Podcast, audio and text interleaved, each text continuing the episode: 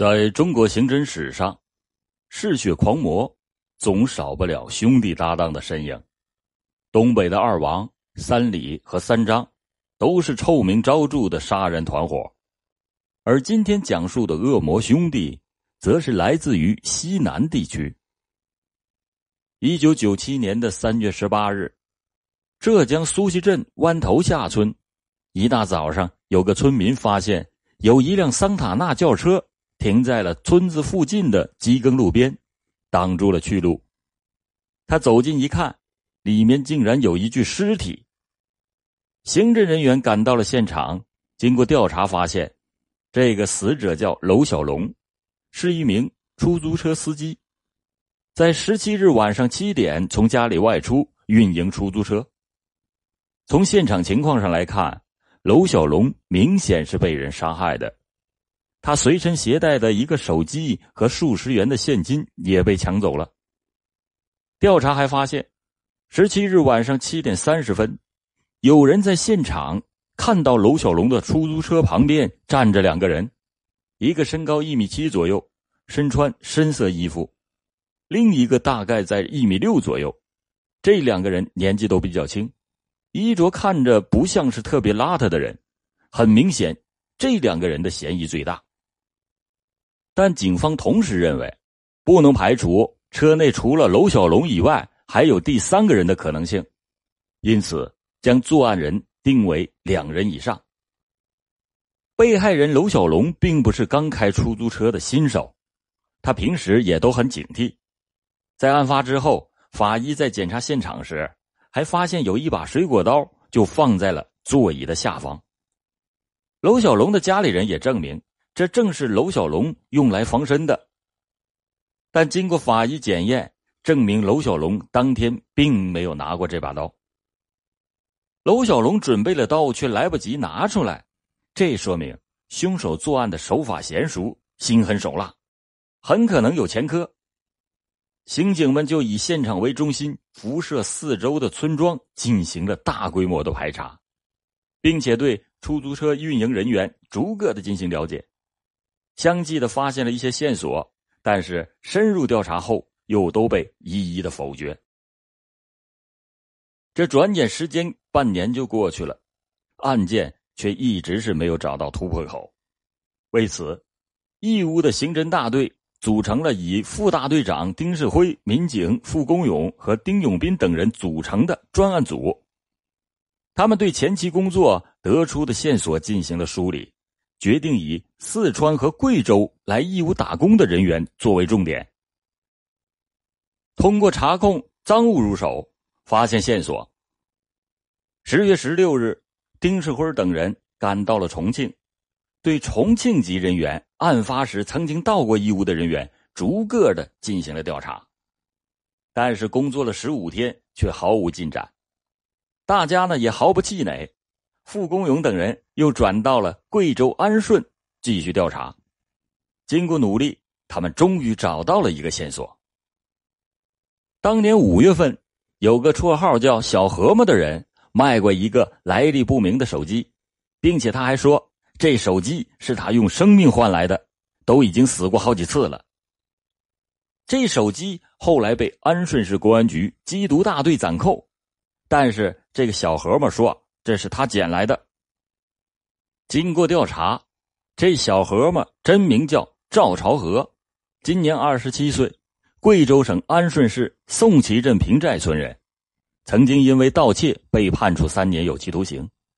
他这次出卖的手机正是三幺八抢劫杀人案的被劫手机。毫无疑问，赵朝河具有重大的作案嫌疑。但此人父母双亡，平时行踪不定，追捕的难度很大。经过工作了解到，他经常到附近的双阳镇赌博，因此，追捕组制定了一个以抓赌为名突击行动的周密计划。十一月二十四日的下午四点左右，嫌疑人赵朝和和其他十多个人正在安阳市双阳镇热火朝天的搓着麻将。刑警们突然冲进赌场，将他们全部带到了公安局。当追捕组的民警亮明身份后，赵朝和起初还假装糊涂，但是几个回合下来，他很快的就知道了，这一次啊肯定是不能蒙混过关，只得吞吞吐吐的交代了浙江义乌抢劫杀人的全部过程。原来，在三月份的时候，赵朝和和哥哥赵超生与同村的王文清三个人想到上海打工，但是。一直也没有找到工作，就在返程的时候，这王文清突然提议说：“咱们到义乌抢劫出租车怎么样？”没想到这三个人是一拍即合，于是他们就准备了绳子等作案工具。到了义乌以后，他们就先租了娄小龙的那辆出租车，然后欺骗着娄小龙开进了一条乡间的小路。然后呢，又用事先准备好的绳子将其勒死，劫走了娄小龙随身携带的现金六十元以及手机等物品。他们还将出租车开往万头下村附近的机耕路上，准备抛尸。没想到，因为对面有车开过来，他们怕在会车的时候被人发现，这才不得已弃车逃跑。根据赵朝和的供述，犯罪嫌疑人赵朝生。当天晚上落入法网。王文清因为刚好在前一天出了远门，暂时的漏网，但是三个月以后被贵州的警方擒拿抓获。从被抓的那一刻起，赵朝和的哥哥赵朝生就多次询问抓捕民警来自哪里，他究竟犯了什么事儿。那丁大副队长是何等精明的人，他马上敏锐的就意识到。这家伙很可能是多头犯罪，因此才急于知道是哪一地的罪行先暴露了。但是跟赵朝生交手了几回之后啊，丁世辉等人就感觉到这个人不好对付，一张嘴呀就如同焊上了一样，除了承认杀死娄小龙，其他的问题只字不提。因此，丁副大队长决定先从赵朝和入手。这赵朝和比哥哥年轻几岁，他比哥哥显得凶狠一些，但是呢，相对心机也少了一点。丁大副队长利用赵朝和的求生心理，劝他揭发同伙的犯罪事实，来保住自己的一条命。既然看到了一线生机，赵朝和很快的就将哥哥和另外一个同伙给出卖了。得知到这一线索。丁世辉和傅公勇等人立刻同广西的警方取得了联系，在弄清楚确实有广西乐业籍的司机失踪后，再次提审了赵超生。面对刑警手里的重磅证据，赵超生感到了大势已去，交代了他与王文清的罪行。一九九六年九月二十七日，他和王文清从安顺。坐客车到贵州省罗店以租车拉啤酒为名，租了一辆货车到罗店在吃饭的时候，用事先准备好的麻醉药让驾驶员等三个人吃了。趁着他们昏睡的时候，开车到贵罗公路一百四十五公里的路碑处，用刀将三个人杀死以后，又把尸体藏匿在公路下面的涵洞内。但这次只抢劫到了七百多块钱。以及一本存折。后来，这两个人呢，将车卖到了贵州省张贺县进行销赃。三个人在两年内犯下了两起惊天大案，害死了四条人命。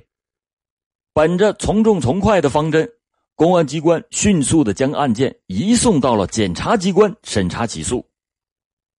一九九八年十二月三十一日，赵朝生和赵朝和以及王文清。被金华市中级人民法院一审判处了死刑。之后，赵朝生和赵朝和都被关押在了义乌市看守所。到了一九九九年春节的前夕，看守所为了掌握关押人员的思想动态，义乌市看守所的所长朱三虎部署民警找嫌疑人谈话，因为监狱内时常会有发生越狱的情况。想要越狱，至少要有一个监舍的人得一条心，因此谈话呢有助于发现越狱的苗头。在二月八日，看守所年轻的民警王荣忠从和赵朝和同监舍的人聊天发现，赵朝和可能有余罪没有交代，于是他及时的就向所长朱三虎做了汇报。在朱所长的安排下，小王耐心的做赵朝和的思想工作。经过十多天的努力，赵朝和终于交代了自己伙同哥哥赵朝生于九六年和九七年在云南曲靖和贵州安顺四次抢劫杀人的犯罪事实。经过与云南、贵州等地公安机关的共同查证，均可以认定，一九九六年九月，曲靖的苏某驾驶着出租车。在行驶到麒麟饭店的门前时，被赵朝生和赵朝和拦住。他们声称要到小坡村。当出租车行驶到小坡村地段时，赵朝生又以找工友为名，让苏某来到了曲靖火车站二货场附近的一处玉米地。赵朝生让苏某停车，他下车后，赵朝和趁苏某不备，用事先准备好的尼龙绳。从后面勒住了苏某的脖子，苏某只挣扎了一会儿就死了。之后，两个人拿走了苏某的财物，并且将尸体抬到了路边的玉米地里，并且用玉米杆给他给覆盖上了。之后，赵朝生就驾车返回到了曲靖城区，将车抛于麒麟西路。一九九六年下半年，赵朝生和赵朝和。两个人在贵州省安顺市租了一辆出租车，来到双阳。当行车到了距离双阳一华里处时，赵朝生叫驾驶员停车，说自己要下车找人，而赵朝和用绳子从后面将司机勒死，然后将尸体运至了安顺市龙宫旅游区对面公路的涵洞里藏下。一九九七年三月，两个人乘火车来到了曲靖。在火车站租了一辆出租车进城，当车行至开发区一处工地时，赵朝生借口下车，而赵朝和故技重施，再次的将驾驶员勒死。之后，二人抢走财物后，将尸体抛于工地内。之后，由赵朝生驾驶车辆将车抛于室内，两个人步行到了火车站，乘火车离开了曲靖。一九九七年四月末的一天下午，赵氏兄弟再次窜至曲靖，在麒麟街心花园附近认识了一名失足妇女小安。在谈好价钱以后，二人将小安带到了诸葛亮七擒孟获的壁雕处。看天色还早，又将小安带到了大坡寺梨园内。这赵氏兄弟先后和小安发生了性关系，最后。用事先准备好的绳子将小安勒死，搜取钱财后，将尸体移至旁边的一个水塘之内。朱三虎立刻将这一情况通知给上级。当云南警方得知消息后，对义乌的警方工作的深入细致表示钦佩和谢意。但是所长朱三虎并没有沾沾自喜，凭着从警十几年的经验，他感到赵朝和。供述事实时，情绪那是相当的稳定，似乎是在陈述一件与自己毫不相关的事情。同时，他的作案手法也极为的老练。用他的话说：“我杀人一不见血，二不见面，显得非常的从容。”种种的迹象表明，他应该还隐藏着更多的罪行。朱所长经过了解得知，赵朝和在被捕以前。在云南和贵州均有大范围的流窜，而他交代的只是特定地区，如曲靖等地。在其他的地方，难道他真的就能安分守己？从他身上心狠手辣这一贯的做法来看，那是不可能的。但目前赵朝和和已经查实的血债就有七笔，对于这样的对象，泛泛而谈法律那是没有用的。必须得讲究策略。在四月初，朱所长再次将赵朝和叫到了谈话室。朱所长说：“我自己是不信佛的，我不知道你信不信。但不管怎么样，你都不应该啊，将余孽带到下辈子去。朱所长开门见山点了他这么一句，之后他又说：“从作案的手法上看，你杀人比杀鸡还容易啊。”这一句话，朱所长是用了激将法。这赵朝和果然是得意起来，陆陆续续的又交代了在安顺、普定、兴仁等地作案六起，杀死六人的犯罪事实。事实上，这六起案子都是和赵朝和伙同哥哥赵朝生所为，但刚开始时，赵朝和却是一口咬定是自己一个人干的。赵朝生也矢口否认自己还有余罪尚未交代。朱所长是苦思对策，如何能撬开哥哥赵朝生的嘴巴呢？作为对赵朝和如实坦白的奖励，朱所长给他生活上提供了一定的照顾。云贵一带人比较爱吃辣椒，朱所长就不时的炒点送到监狱里。有一次，他还特意的买了一点牛肉给赵朝和开开洋荤。这赵朝和吃了一部分后，表示想省下来点给他哥哥赵朝生。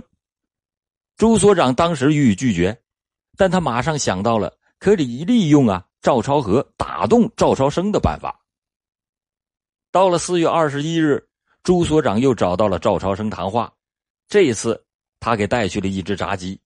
这赵朝和边吃边和朱所长谈话，吃到了一半的时候他就饱了，问朱所长。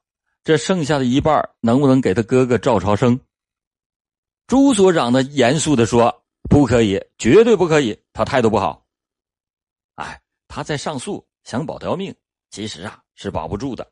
让我们见个面，我保证他不会说假话。不可以的，这是有规定的。要不你就写个条子给他看好了。”这赵朝和于是就提起笔写了张条子，条子上写。朱所长给我生活上照顾，有什么话跟朱所长说好了。于是朱所长就将剩下的这半只鸡拿给了赵朝生，趁热打铁的说：“你们兄弟平时虽然是争争吵吵，但是在这种时候还是可以的哈。这半只鸡是他省下来给你的，他都讲了，你还有什么不能讲的？”这赵朝生是狼吞虎咽的吃了剩下的这半只鸡。看了赵朝和的字条，马上承认安顺等地的案子确实是二人所为。随后他又回了一个字条，上面写着：“水城的抢劫杀人案可以交代了。”水城也就是贵州省六盘水市。随后二人都交代：一九九七年八月，在贵州省六盘水市杀死放狗人的犯罪事实。一九九七年八月中旬，赵氏兄弟运的一车货到六盘水市，在第二天早上要回来的时候，有一个放狗的人想将他买来的狗带到安顺市，并且谈好了价格，人和货一共给三十块钱。三个人将狗用七八只麻袋装上车以后，就开始出发。在路上吃饭的时候，赵朝和发现放狗人的身上。带着一定数量的现金，于是就起了歹念。他暗中吩咐赵朝生在路上开慢点等到晚上趁机干掉放狗的。当他们磨磨蹭蹭的来到上头铺镇的公路上坡时，天色已经黑了。赵朝和向赵朝生打了个手势，表示要动手了。这赵朝生将车档换为一档，车子突然发出了很大的声音。赵朝和立即用事先准备好的绳子套住了放狗人的脖子，将其勒死。洗劫了放狗人身上的五百元钱之后，把车开到了贵州省普定县夜郎湖小兴浪大桥附近，用装狗的麻袋套住了尸体的上半身，并且在桥头找到了一块约有十来斤重的石头，放了进去。然后就将尸体从桥上扔到了湖中。等到了第二天，又把狗卖给了安顺的一家狗肉馆，还得了赃款三百余元。在一九九九年五月八日，经过民警王荣忠的耐心开导，又查明了一九九七年三月，赵朝生伙同王安平在云南省曲靖市公园内杀死一名妇女的犯罪事实，又连续交代了六起杀人案，让朱三虎所长非常的吃惊。但事实上，赵朝生和赵朝和自从一九九七年四月。从本村的一户人家买来一辆双排座的幺三零车子以后，就常常是开着车出去寻找作案目标，于是公路上就多了一个幽灵，而公路下的涵洞和路边的田野就多了许多的冤魂。五月十日，看守所一监区警长骆俊兵通过对监内情况的掌握，对赵朝生进行了教育。他又交代了自己在一九九七年和赵朝和合伙在贵州安顺和云南曲靖两地的抢劫杀人案件。要想让死囚乖乖的讲真话，难；而他讲的真话，查证起来也不是一件很容易的事儿。由于犯罪嫌疑人作案累累，记忆上常常出现案件互相混淆的情况，同时案发地又都在千里之外。案情根本就不熟悉，这要将将案件一一的核实，是对一个人的工作责任心的极大的考验。比如说，四月十四日，赵朝和交代，一九九七年在插秧苗的某一天，在贵州省安龙县曾经杀死一个女的，藏尸在玉米地里。朱三虎所长亲自打电话给安龙的警方，可是安龙的警方却回答说，一九九七年。确实曾经在玉米地里发现了一具女尸，死者的年龄和死因都和赵朝和供述的差不多，但是这个案件早已经破了，罪犯都已经执行了枪决。这如同是一瓢冷水浇在了朱所长的头上，到底是特大冤案，还是赵朝和故意捏造事实呢？当时，呼格吉勒图和聂树斌都已经被处死了。他们的冤情还没有被挖出来，但实际上，之前的各种冤假错案就没有断过，因此，朱所长也是非常的紧张。他在再次提审二赵的基础上，反复的研究案情，终于发现了两案在作案手法上有某些不同。安龙的案子除了用绳子勒过外，还用铁锤砸过，但。赵朝和做的案子是用绳子勒被害人未死之后，又将其溺水毙命。发现了这个特点，朱所长拿出全国的地图，对安龙周边的县市挨个打电话问，询问有无类似案件。终于核实到案件的发生地是在兴仁县。这并不像他们俩说的是在安龙县。在一九九七年七月二十号，两个人。从贵州安顺拉了一车货，来到了兴仁县，卸完货以后，又把车开到了安龙县去嫖娼。经过一番讨价还价之后，赵朝生将小陈骗到了车上，开到了一个偏僻处。赵朝生和该女孩发生了关系。他下车以后，赵朝和也想和他发生关系，但是遭到了拒绝。这时候，赵朝生也是上前来帮忙。小陈是拼命的反抗，但终究是因为体力不支，慢慢的就停止了挣扎。赵朝和以为小陈已经死了，就开车寻找抛尸的地点。开了一段路以后，车子的前轮就掉进了沟里，赵朝和就把尸体抱到了附近的一条田埂上，回到家里拿出了千斤顶去将车轮顶上路面。这时，他又怕其他的车辆穿过公路时看到尸体，他就叫赵朝生再去看看抛尸的地方。结果发现，这小陈还能发出来声音。丧心病狂的赵超生再次的伸出了魔爪，将小陈按到一块水田地里给淹死了。兄弟俩把车子搞好之后，将他的尸体从田里拖了出来，然后扔到了车厢里。将其抛到了兴仁县民建乡岩峰洞附近的玉米地的深角旮旯处。除此之外，二赵还犯下了累累罪行。一九九七年六月左右，赵朝生和赵朝和开车到安顺城里去发货。天刚擦黑时，两个人见全中大厦边上有一个女孩，衣服穿得很透明，显得很是风流，估计是失足妇女。于是赵朝生立刻下车去搭讪，将这个女孩骗到了车上。到了南门城边后，和这个女孩下车，到公路边上的玉米地里就发生了关系。等到这个女孩回到车上，赵朝和也是像闻到了腥味的苍蝇一样凑上去跟她讲话，并且也要求发生性关系，但对方只同意接吻。就在赵朝和接吻的时候，突然掏出了事先准备好的绳子，将其活活的勒死。随后，二赵就将尸体抬到车的货箱里，用塑料布盖住尸体以后，将其运到了安顺市旧州镇仙人坝处的公路涵洞里。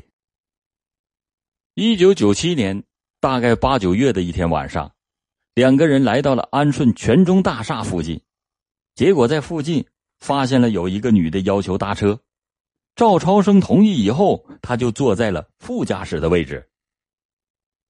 当车开到了马路河村地段时，赵朝和忽然用事先准备好的绳子将其活活的勒死，然后搜遍了全身，但是这个女人身上没有找到一分钱。赵朝生只得是失望的开车到处寻找藏尸之处。在安顺市大屯村磨盘山附近，他发现有一个安水池，赵朝和下车看了一下，认为这里是最理想的藏尸地点。于是，这兄弟俩就将尸体抬到了安水池内。赵朝和跳进池内，又将尸体拖到了不易查看的地方，然后开车逃离现场。根据二赵交代，他们作案的目标基本上是针对两种人：一个是出租车司机，再一个就是失足的妇女。因为上述两种人基本上都是单身的活动，身上。多多少少都有一定的现金，而且他们的活动可以由犯罪嫌疑人来支配，自我保护意识不强，使他人有可乘之机，只用一根绳子就像杀鸡一样，轻易的将一个个鲜活的生命杀死。有道是：魔高一尺，道高一丈，嗜血恶魔再凶残，毕竟斗不过智勇双全的人民公安。但善良的人们。应该从中吸取教训，保护好自己的脖子，不要像鸡鸭一样任人的宰割。感谢您收听老欧讲大案，老欧讲大案，案案都惊奇。